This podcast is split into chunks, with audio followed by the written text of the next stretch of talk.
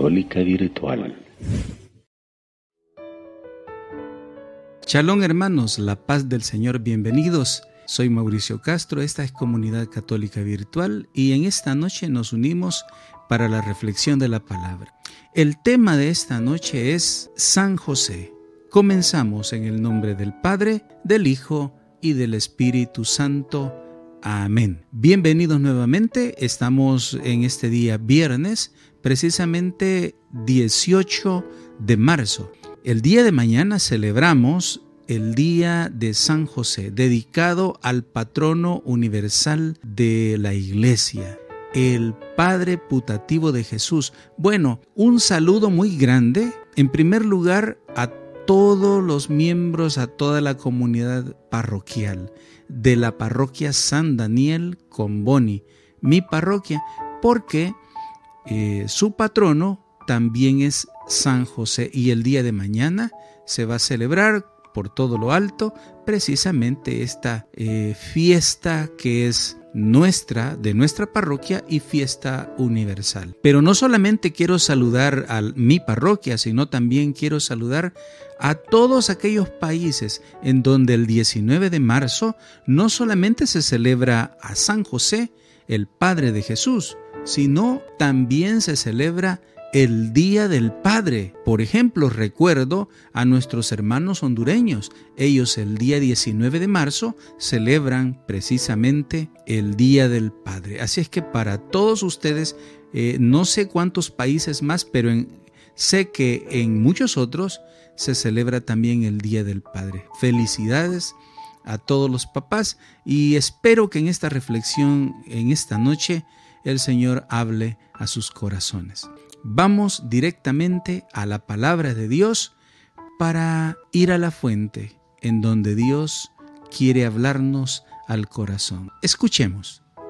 Evangelio según San Mateo capítulo 1, versículos del 18 al 21 y 24. Jacob engendró a José, el esposo de María, de la cual nació Jesús, llamado Cristo. Cristo vino al mundo de la siguiente manera, estando María, su madre, desposada con José y antes de que vivieran juntos, sucedió que ella, por obra del Espíritu Santo, estaba esperando un hijo. José, su esposo, que era hombre justo, no queriendo ponerla en evidencia, pensó dejarla en secreto. Mientras pensaba en estas cosas, un ángel del Señor le dijo en sueños, José, hijo de David, no dudes en recibir en tu casa a María, tu esposa, porque ella ha concebido por obra del Espíritu Santo. Dará a luz un hijo y tú le pondrás el nombre de Jesús porque él salvará a su pueblo de sus pecados. Cuando José despertó de aquel sueño, hizo lo que le había mandado el ángel del Señor. Palabra de Dios, te alabamos Señor. En este texto hermano vamos a encontrar alguna riqueza extraordinaria para nuestra vida. En primer lugar queremos señalar que es un hombre justo. Ante este hecho inexplicable, el embarazo de María, su prometida, José no piensa en su propio orgullo, en su propia dignidad herida, piensa en salvarla de la maldad de la gente y de la mm, consecuencia que iba a ser, según la ley judía, la lapidación. Entonces él quiere salvarla, no desea verla condenada. Eh, él prefiere marcharse, quiere repudiarla para que eh, todos entiendan que es él el que se va. Entonces prefiere quedar mal él y no que quede mal ella. Precisamente por eso es que el Evangelio nos dice que él era un hombre justo. No iba a permitir que algo así le sucediera a la Santísima Virgen María. Bueno, esto era su primera decisión, ¿no? Su decisión de, de hombre, su, propia, eh, su propio criterio humano, sus principios le decían, mm, pues no es correcto que muera María, que sea eh, lapidada preferible irme yo, quedar mal como hombre, despreciarla y ser yo el que quede mal delante de la gente. Por eso entonces decimos, mm, este acto de José solo demuestra una sola cosa, que él es un hombre justo. Entonces, Inmediatamente, después de su razonamiento, de su planteamiento como, como persona, como hombre, inmediatamente viene eh, el Dios que interviene y a través de este sueño, ¿verdad? Eh, en, ese, en esa angustia que podemos entender nosotros que perfectamente él sentía de ese gran sufrimiento, pues Dios no lo va a dejar solo, ¿verdad? Sino que eh, precisamente le dice, no temas recibir a María, tu mujer, porque el niño que se ha engendrado en ella es del Espíritu Santo y dará a luz un hijo y, les, y le pondrás por nombre Jesús. Es decir, Dios no lo abandonó solo con su criterio humano.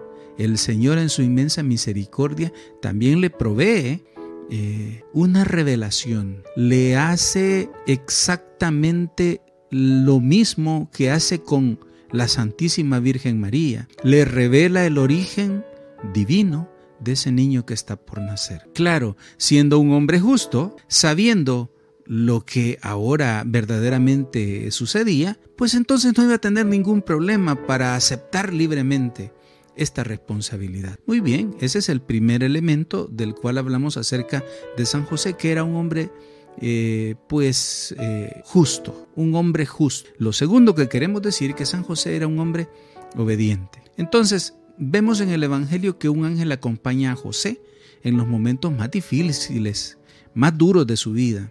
Su actitud ante, ante aquellas palabras del mensajero eh, es siempre de confianza y de obediencia. Toma a María como su esposa y cuando el ángel, después del nacimiento, regresa para advertirle, recuerdan, regresa y le dice, ¿verdad? Herodes quiere matar al niño, escapa con tu familia.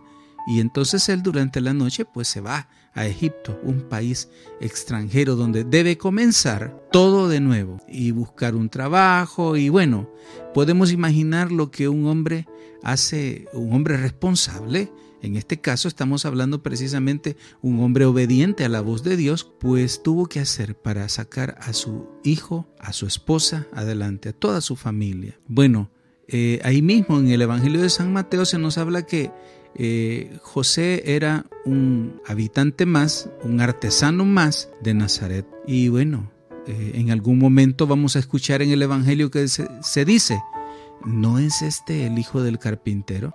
Entonces, eh, volvamos a decir que es un hombre obediente, es un hombre que escucha la voz de Dios, que además de su criterio se deja iluminar por el mensaje divino, por la palabra de Dios. Muy bien, entonces, tercer aspecto que vamos a señalar acerca de este personaje extraordinario, San José, es este. Tercero, que San José es el padre putativo de Jesús. Sin duda alguna, José ama a Jesús con toda la ternura que un padre tiene por su hijo, por su propio hijo. Hace todo lo posible por proteger y educar a este niño que es obediente y sabio y que le ha sido confiado sabiendo que no es su hijo, sino que es hijo de Dios. Educar a Jesús va a significar el, papel de, de padre putativo de Jesús, lo ha sabido llevar bien San José, pero con un poquito de dificultad. Imaginémonos cómo un hombre, un carpintero, iba a corregir a su hijo, iba a decirle cuando Jesús, eh, bueno, eh, después de, recordemos que Jesús se perdió tres días, ¿verdad? Eh, y que ellos junto con María regresaron al templo a buscarlo, pues seguramente debió ser humanamente difícil corregir a Jesús, sabiendo que Jesús era Dios. Pues en este caso que ellos regresan hasta el templo de Jerusalén, mm, le dicen, hijo, ¿Dónde estabas? Te estábamos buscando. Y Jesús responde, ¿no sabían que tengo que ocuparme de las cosas de mi Padre? Tal vez es el mismo sentimiento mm, de pérdida que tenemos todos los padres de familia, porque al fin y al, cuenta, al fin de cuentas nos damos eh, y caemos en, en la razón de que los hijos no son nuestros, sino que al final del día, al fin de cuentas, están en las manos de Dios. nuestros hijos. Entonces, ese sentimiento también lo experimentó San José como padre putativo de Jesús, como él pudo asumir una responsabilidad y la asumió íntegramente. Bueno, y en tercer aspecto, ¿qué podemos decir de, de San José? Vamos a mencionar como cuarto elemento, vamos a mencionar como cuarto elemento este. Acerca de San José es importante decir que eh, la tradición cristiana va a mencionar quizás que seguramente José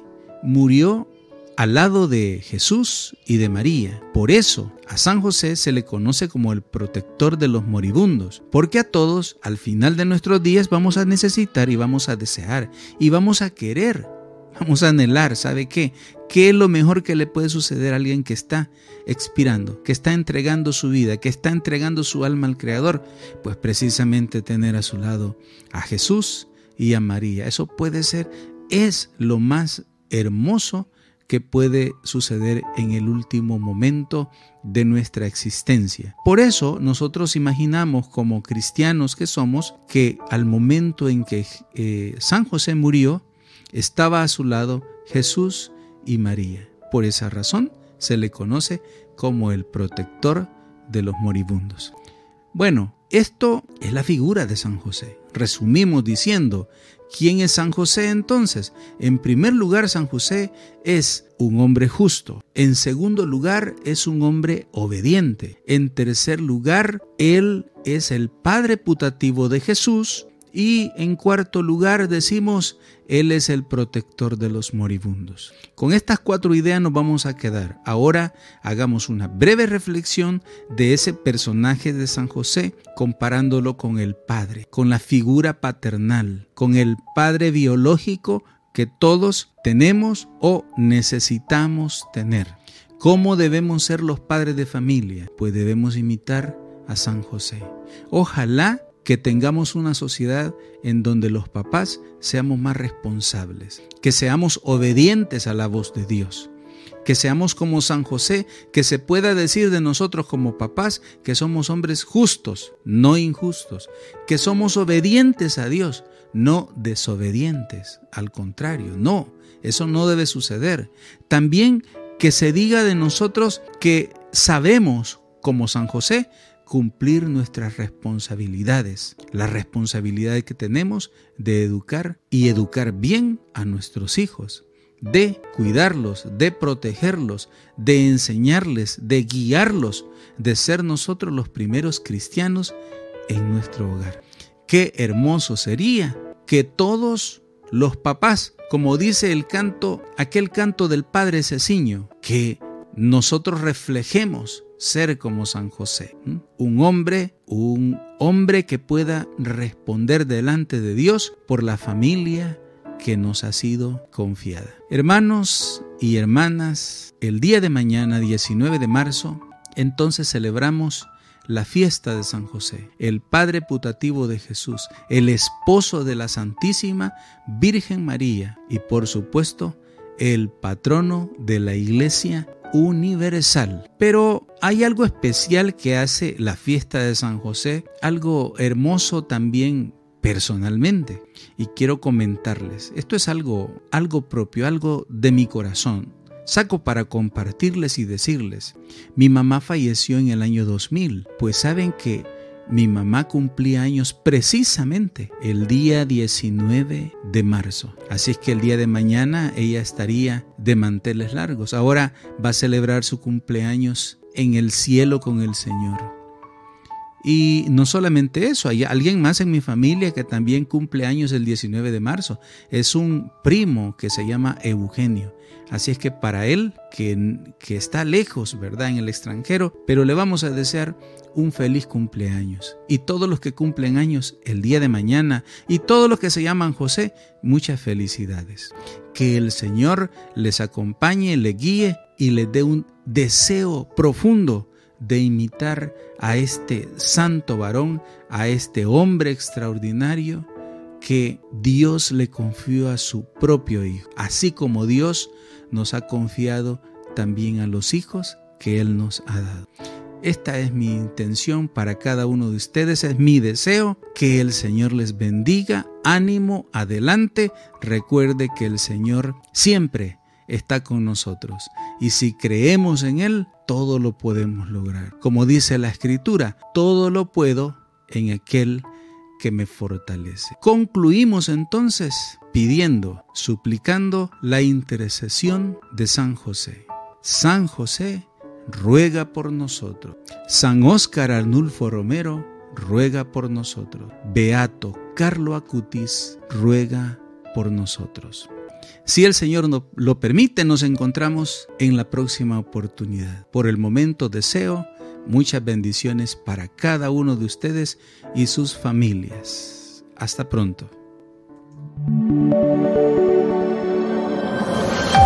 Comunidad Católica Virtual. Beato Carlo Acutis, ruega por nosotros.